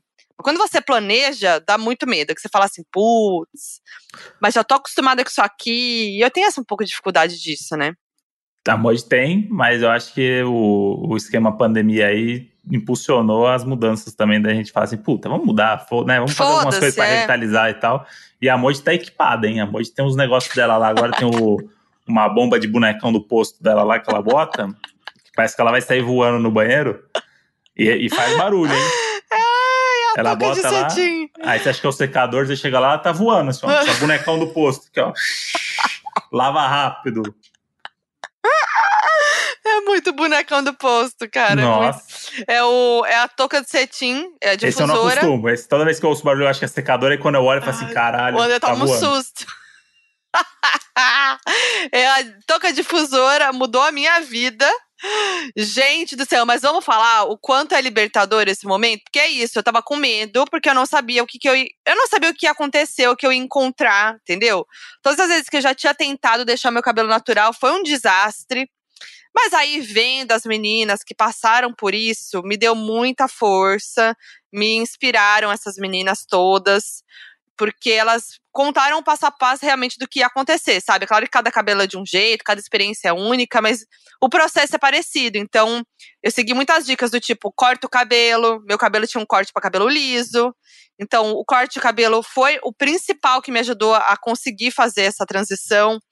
E aí fui seguindo as dicas e tal. E tá sendo muito legal descobrir, sabe? Claro que tem dias de luta, dias de glória, tem dias que eu odeio meu cabelo e que dá tudo errado e que, enfim, não o que fazer. Mas tá sendo muito mais legal do que o contrário. E aí, uma das coisas que eu amei, que foi uma, um dos jeitos que eu mais amei finalizar o meu cabelo, foi com a touca difusora, que é uma coisa que, tipo, é muito antiga, que, sei lá, eu, eu, lembro disso de cabeleireiro antigo, assim, né? Que, que aqueles negócios difusor na Sei. cabeça que botava. Clássico. É, é uma touca de cetim que, é, que você coloca na boca do secador, bota na cabeça e, e, ela, e, tem, é, e ela tem tipo um. Como é que chama isso? Explica pra gente, Moody. Tecnicamente tem, é o processo da, da touca difusora. É a touca que você bota na cabeça, uma touca de cetim. É, estamos acompanhando aí. Tamo tá? bem. E aí, ela tem uma cauda, hum. né? Porque vira quase um tubo de cetim uhum. que você coloca o, o, o fim do tubo, né? Na boca do secador. E aí Isso. você liga. Quando você liga, vira o bonecão do posto. Vira. Que infla. Então você fica toda inflada. E aí, mas o que é maravilhoso é, você não precisa ficar segurando. Você pode, pode tentar colocar, posicionar o secador em algum jeito. E eu trabalho, eu fico no computador. Aí outro dia o Moji entrou no quarto pra falar comigo. eu tava lá, bonecão do posto no computador. Normal. Vida isso que aí, segue. Isso aí ninguém nem imagina. Quem tava recebendo o e-mail que ela mandou nem imaginou que ela tava de bonecão do posto mandando e-mails. É isso aí. Gente, fora, mas eu. E fora tô... do stories, você tá bem? Tá bem. Tô de touca de cetim. Tá bem. E eu durmo às vezes de touca de cetim. Não todo dia, mas é muito triste, porque é um pouco broxante, né? Eu não vou negar. O Moji acha bonitinho, ele eu fala, mas eu acho que é só, é só pra me agradar. Não, eu acho bonitinho sim. É, porque não rola o trelelê nesse dia que eu boto a touca de cetim. Ah, mas é que aí vai pra dormir, né? Botou ali pra dormir. Vamos dormir, né? Acho que o trelelê com a touca de cetim talvez. Não, vai, não, vai, vai não vai acontecer. Não tem mas como. é tipo, Mo, tira a touquinha aí, vai. É. Tira essa touquinha aí pra nós. Na moral. Na moral. Pelo amor de Deus, gente, só quem vive sabe, olha lá. Só é. quem vive sabe. Mas eu tô muito feliz com esse momento, tô me sentindo mais empoderada, mais bonita, mais sexy. livre, mais sexy, mais livre. Tá mais ah, é sexy, mas tá mais aquela. Que eu falo, Moji tá parecendo uma atriz de Hollywood. Moji fala é. isso pra mim, acho bonitinho. Tá vendo a atrizinha de Hollywood ali que empoderou? Tá Moji. Botou um corte de cabelo ali, ficou mais adulta, ficou mais. É. Mais posuda, mulher. ficou mais mulherão. Sexy. Nossa, Moji. Ihu! Ihu! Vamos pro FAQ, Moody? Ou você quer falar mais de mudança aí? Ah, vamos ver o FAQ e a gente vai conversando, né? Ah, vamos bater um papão então.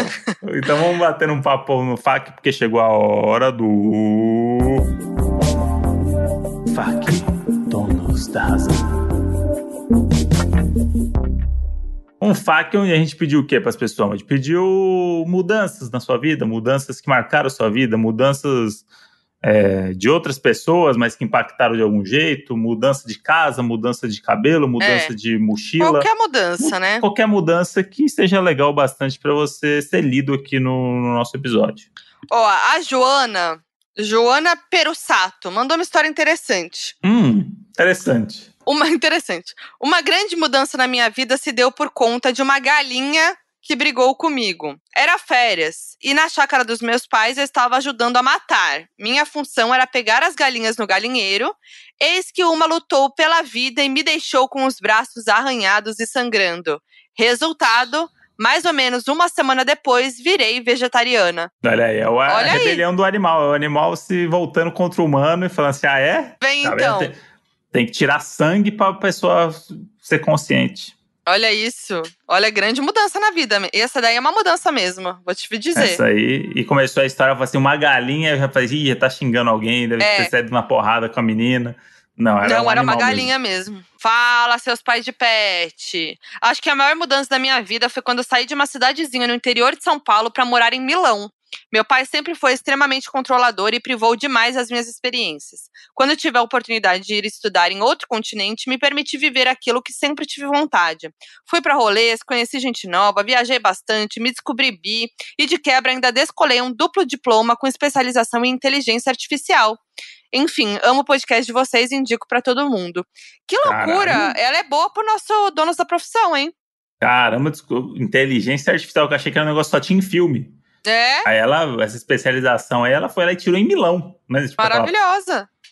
Mas, gente, Caramba. fazer, viajar, morar em outro lugar, essa coisa da independência, longe de família e tal, é realmente muito bom, assim. É uma, você se descobre. Eu vivi uma coisa muito parecida com ela também, quando eu viajei e fiquei fora um tempo. É, eu nunca fiz intercâmbio, mas pra mim o que mudou foi que eu fui morar sozinho Isso. novo, assim. Então, mudou completamente a minha vida quando eu parei de morar com os meus pais, sabe? Porque a gente era Uhum. muito junto o tempo todo.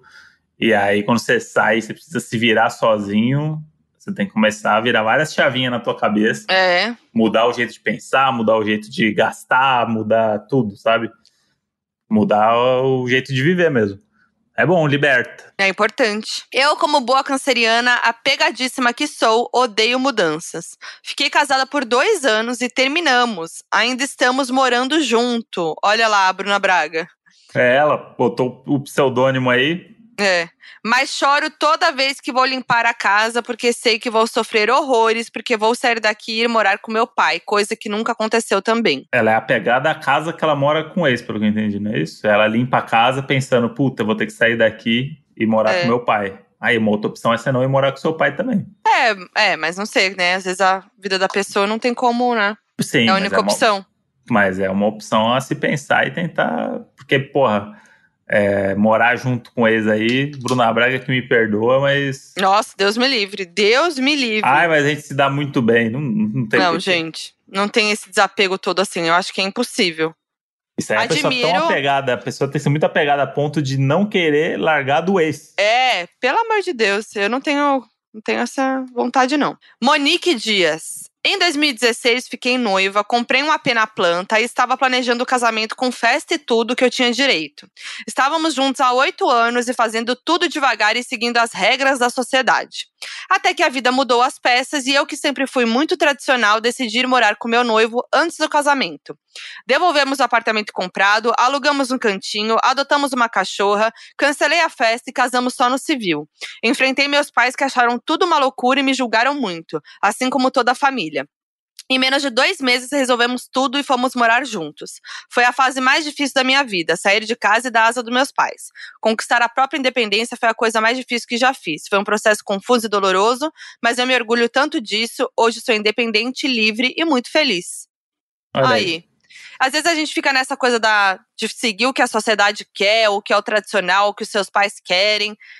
E, na- e não segue o que você quer. Eu sou a prova disso, né? Já contei aqui tanto a história do meu casamento e como Desquitada. desquitada. E eu não vou repetir, mas, mas enfim. E eu vivi muito isso. Fiz o que os outros queriam, como queriam, como tinha que ser, e não era o que eu queria. E aí deu no que deu.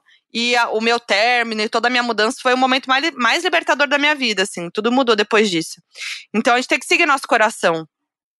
É isso, e aí às vezes essa mudança que aconteceu muito nos últimos anos de, do casamento menos tradicional, né, as pessoas é, parece que as pessoas estão mais felizes e menos cumprindo tabela, né? Eu sei lá, eu ia, eu odiava em casamento porque para mim o casamento é um negócio muito protocolar que as pessoas tipo ia para igreja, um negócio muito, né, antigo e as pessoas não estavam felizes no casamento, Sim. parecia. Estar todo mundo meio tenso. Tipo, é. Estamos num templo sagrado, você não pode fazer nada de errado aqui dentro, você não pode sair do script e aí você tem um padre, é tipo, é um ambiente meio esquisito, né? Pensando é. para quem não, não não tá todo dia e não vive essa vida, e, e muitos casais nem vivem, né? Os, a família vive é. e eles têm que casar lá por causa disso. Então acho que é muito libertador quando você vê um casamento do jeito que o casal quer que seja, com é. as pessoas que eles querem que, que vá.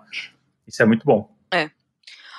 Ó, a Juliana Silva mandou. Sobre mudanças. A maior mudança da minha vida foi sair da casa dos meus pais para ir morar em outro país totalmente sozinha. Me mudei para Portugal com 24 anos para fazer um mestrado. Não conhecia absolutamente nenhuma pessoa nesse país. Logo que cheguei, fui no mercado pela primeira vez sem uma lista de compras. Resultado, voltei para casa com muita comida e nada de higiene pessoal. Papel higiênico, sabonete, pasta de dente, aquelas coisas que sempre aparecem magicamente na gaveta do banheiro da casa dos pais. Acabei indo mais três vezes no mercado aquela semana. Quatro meses depois que eu cheguei, começou o Covid e entrei na, na fase mais depressiva da minha vida até o momento. Eu estava desempregada, dependendo do dinheiro dos pais, pois o meu já tinha acabado e me sentindo extremamente sozinha. Achei que não iria aguentar e voltaria para a Floripa, mas graças a Deus não desisti. Quando as coisas começaram a reabrir, eu decidi mudar o meu comportamento para tentar fazer novas amizades. Mandei mensagem aleatoriamente para vários brasileiros que moravam aqui e um me respondeu. Na, primeir, na primeira vez que saímos, ficamos super amigos e ele me apresentou para mais um monte de gente. Hoje tenho um grupo lindo de amigos, talvez o maior grupo que já tive na vida. Tenho um emprego na minha área, não dependo de ninguém. Moral da história: segure as pontas nos momentos mais difíceis, eles te ensinam a ser grata pelos momentos mais incríveis que com certeza estão por vir. Achei oh, muito legal a mensagem da Juliana. Veio com moral da história ainda, hein? Veio, Veio com... uma história de superação. E ela falou um negócio que chamou muito minha atenção, que é o quando você vai fazer a primeira compra morando uhum. sozinho, que você esquece essas coisas e compra só as coisas que você estava acostumado a é. comer de. As, só as misturas, compra só as misturas. eu, para mim, o que marcou para mim a mudança de estar tá morando sozinho foi que na primeira compra eu fui para comprar essas coisas que meus pais compravam. Uhum. Tipo, quando eu fui comprar detergente. É. Quando eu fui no mercado e comprei detergente, me deu uma sensação do tipo, mudei, sou um adulto. Hum. E eu fui com essa missão. Eu falei assim: eu vou, eu tô indo, não tô indo para comprar Nutella, eu tô indo para comprar Coisa coisas para casa, porque agora é. eu tenho uma casa. E aí eu fui e comprei detergente. Quando eu comprei detergente, foi uma, marcou uma mudança no meu coração, que eu falei assim: caralho, André, você tá, tá adulto, você comprou detergente, tá como é que você vai lavar louça? Coisa que minha mãe fazia em casa, né? É. E aí marcou para mim essa, essa mudança. Pois é. Pois é, né? Muito... Suzane Meister mandou. Depois de 10 anos casados, recebemos uma proposta para trabalhar no Egito e aqui estamos. País diferente, cultura e costumes totalmente diferentes dos nossos. Acha que a mudança foi só isso? Já falei que tínhamos 10 anos de casado, certo? Sempre queríamos um filho, mas nunca engravidei. Chegamos aqui no Cairo e eu engravidei na mesma semana. Nosso baby nasceu exatamente nove meses e um dia depois que chegamos aqui. É o nosso faraózinho. Já estamos há três anos morando aqui e tem sido uma experiência incrível, recomendo. Foi uma mudança dupla, então, ir pro Egito do nada Caramba. e um filho. E um filho egípcio. É, Nas, olha nasceu só. no Egito a, a criança. Caraca. Caramba, bom demais, hein? Você é um bom candidato também pro donos da profissão. Demais. Se quer trabalhar no Egito, eu um dos lugares que eu tenho o sonho de conhecer é o Egito. É muito eu diferente, né? Queria muito nos museus lá do Egito, queria ver pirâmide. Gosto muito. Ó, a Mayara mandou. Mayara Schunk. A mudança que mudou minha vida foi ter um filho. Me tornei uma pessoa mais forte, mas ao mesmo tempo medrosa. Mas foi essa mudança que me deu força para me empenhar e conseguir bolsa 100% pelo ProUni pro curso dos meus sonhos e que já me garantiu um estágio bom logo no primeiro semestre. Aí Demais. Sim. E viva o ProUni. Tem muitos amigos que se formaram no ProUni. Amanda Ramalho, inclusive, uhum. que eu uhum. amo. Grande podcaster aí, esquizofrenóias bombando. Foi do, se formou pelo ProUni também. Vários outros amigos meus que, na época, conseguiram acesso à universidade graças ao ProUni. Aparecida Salles. Fui trocar a bateria cel do celular na cidade vizinha com meu pai quando eu tinha 15 anos. Do nada, visitamos uma escola e acabei mudando de cidade e colégio. Moro nessa cidade até hoje. Até hoje minha família brinca quando eu, eu e meu pai saímos para resolver algo só nós dois. o perigo. Muito bom, gente. Aquelas pessoas que saem de casa e voltam com um cachorro, sabe? Voltam com um Sim. negócio totalmente diferente. Mas isso aí é um negócio é, legal que você falou, que é uma mudança que eu nunca tive na vida e que muita gente teve, que é, eu nunca mudei de escola. Eu Nossa! Estudei, eu, eu, estudei a vida toda na mesma escola, do maternal até o terceiro colegial. Caraca! Eu, não, eu mudei, foi, foi já, uma grande mudança para mim. Eu era o mascote da escola já. Quando chegou na quinta, sexta série ali já, tipo, eu, eu vivi a história da escola toda. Ah. Acompanhei de perto. E aí, a, até o oitava série, não, até a sétima série, acho, é, que, não, é, da, da oitava série em diante, minha mãe entrou como professora do colégio, aí eu continuei depois. O meu irmão mudou de colégio, foi para um outro colégio, mas eu não queria sair de jeito nenhum, eu era apegado a esse colégio, assim, tipo, esse colégio aí era meio que a minha vida e não tinha por que eu sair. Quando eu, quando eu pensei em sair, que foi a época de colegial, por exemplo, aquela coisa, né? Ah, vai para um colégio mais forte, colegial, porque vai uhum. ter o uhum. vestibular e não sei o quê. Foi cogitado isso, mas aí minha mãe virou professora do colégio, e aí era um colégio caro, que minha mãe bolsa, conseguia a bolsa para mim. O colegial era caro, eu conseguia a bolsa, aí eu fiquei. O colegial todo, e eu fiquei lá do maternal até o terceiro colegial. Nunca tive essa coisa do tipo, mudou, chegou na sala com 30 pessoas diferentes e tal.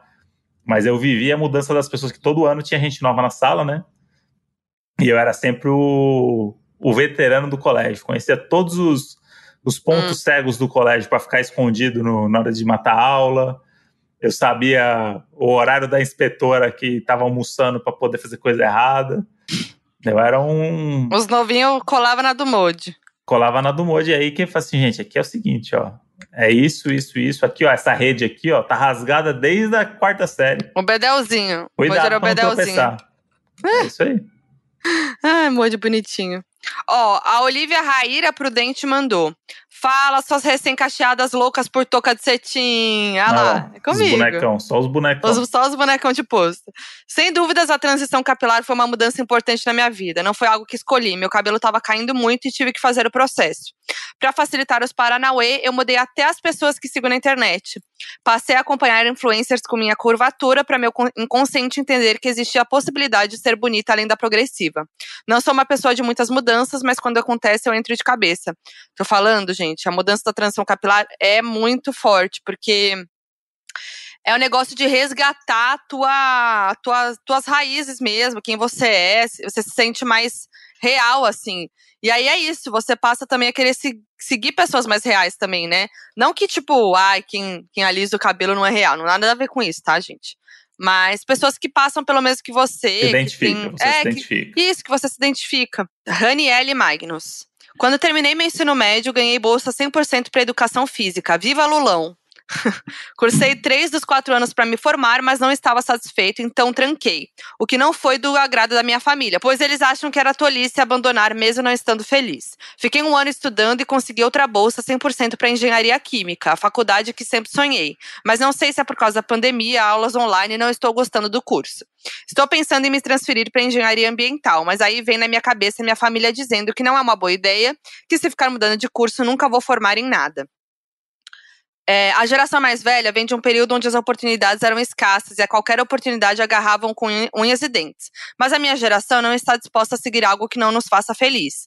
Também não vou perder quatro, hora, quatro horas em viagem todo dia.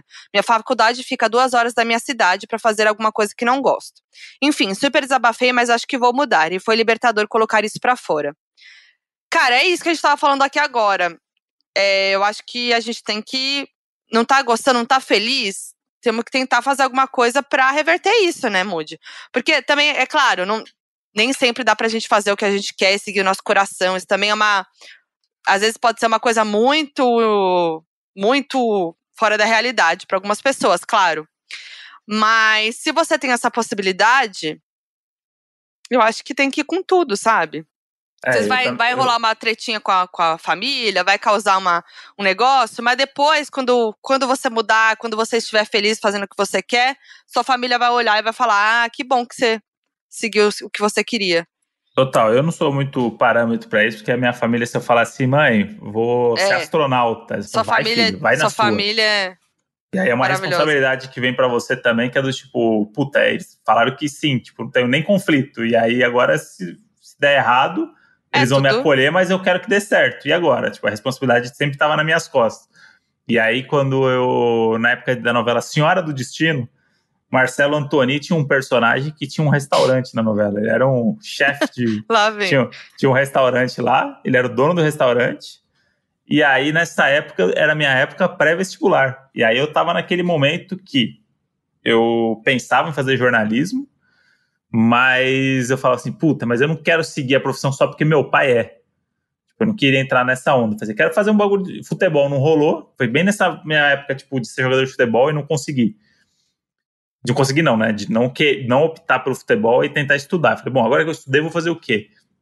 E aí, na época, tava rolando esse boom da faculdade de gastronomia. E aí tinha só dois cursos em São Paulo de gastronomia, duas faculdades. E era um curso caro, bem caro. E aí, na época, eu, tipo, não tinha, tava no, o trabalho ainda meio, meio bosta. E aí eu joguei essa possibilidade de fazer vestibular para gastronomia. Aí eu não fui na viagem para Porto Seguro da minha escola, porque o vestibular da faculdade de gastronomia caía bem no meio da viagem. Aí eu não fui e usei o dinheiro do, da viagem para Porto Seguro para pagar a matrícula. Aí eu fui, fiz o vestibular, passei em quinto lugar para gastronomia. E aí fiz a matrícula. Aí falei, puta, vou ser chefe de cozinha, vou morar em Paris. Aí começou o, o Dedek, o sonhador. Né? É, sonhador. Aí hoje é assim, até hoje. Puta, mas qual que será que é o bairro bom em Paris para morar? Quando eu tiver meu restaurante lá. Já, já começa. E aí, do, sei lá, três semanas eu olhei e falei assim, mano, não é isso que eu quero da minha vida, não. Não é, não é gastronomia. E aí eu falei com meus pais e eles falaram assim, tranca. Tranca. Aí eu, eu peguei uns meses sabáticos, né? Porque já, o ano letivo já tinha começado. Então, tipo, não tinha como eu entrar no, mês seguinte fazer outro curso, né? Você tem que esperar o ano letivo, né, acontecer. E aí isso daí foi tipo abril, maio, assim. E aí eu falei assim, puta, não é gastronomia que eu quero. Aí meus pais falaram assim, bom, então tranca, não vai ficar fazendo um curso que você não quer fazer. E tira um tempo para pensar até o vestibular do final do ano. Aí eu entrei nessa onda, o que, que eu quero ser, o que eu quero fazer. E aí eu caí no jornalismo. Muito incentivado pelo meu pai, mas porque é um negócio que eu gostava muito de escrever. E aí eu queria para um outro lado de jornalismo. E aí foi ótimo, porque eu tranquei de cara, meus pais me apoiaram, e aí eu tive tempo para pensar e fazer jornalismo. E aí eu podia ter um restaurante hoje? Poderia ter o, já o, o Modes, o Modes já podia Não, como tá era o nome do, do de carne que a gente falou? Puta, esqueci agora o nome, hein? Ah. Esse é um problema nosso aqui que a gente fala besteira e esquece. É, a gente vai falando aqui no podcast e depois esquece. Mas era um negócio porque era, na minha cabeça fazia muito sentido eu, eu ter um restaurante igual o Marcelo Antoni no Senhora do Destino. Só que aí quando eu fui, eu falei assim, mano, não. Mas sabe o que eu acho que é engraçado? Que é isso, né? A, seus pais sempre te incentivaram e etc. E, e nunca, né, falaram nada, assim, né? E eles são assim até hoje, eu, eu vejo muito, né? Uhum. E sua uhum. mãe, quando eu tava aqui passando uns dias, né, Márcia, falou que não te imaginava fazendo o que você faz hoje. Minha mãe viu a gente gravando publi, acho, de alguma coisa, é. né? Que a gente tava.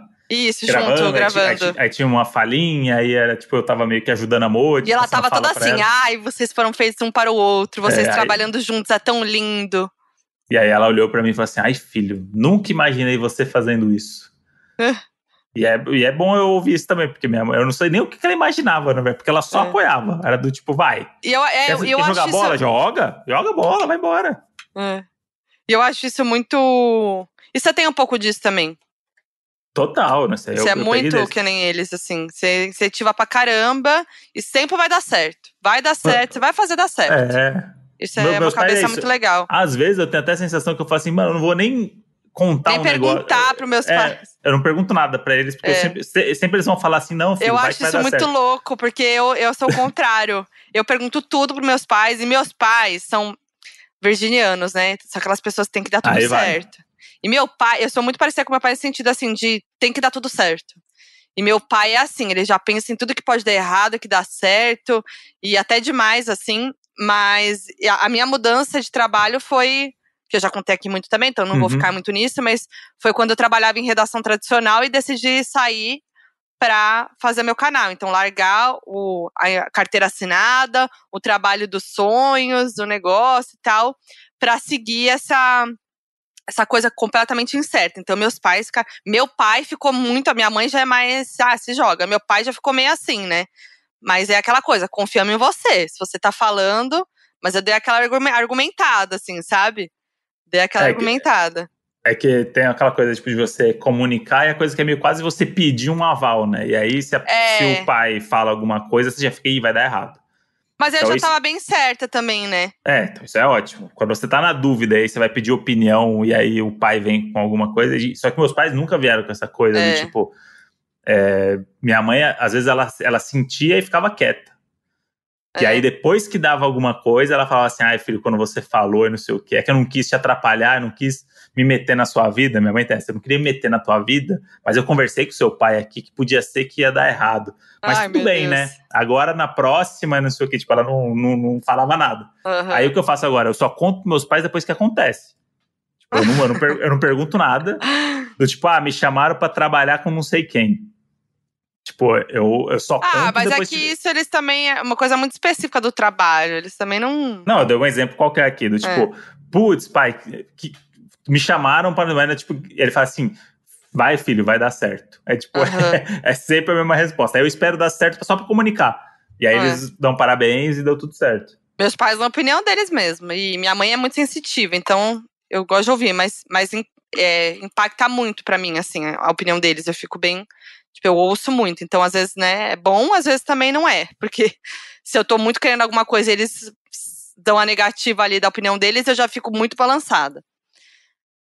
Mas Mas enfim, é. gente. E ó, só pra finalizar, tem uma mensagem legal também de, de superação e de inspiração aqui pra gente finalizar, que é da Aline, aline.o20.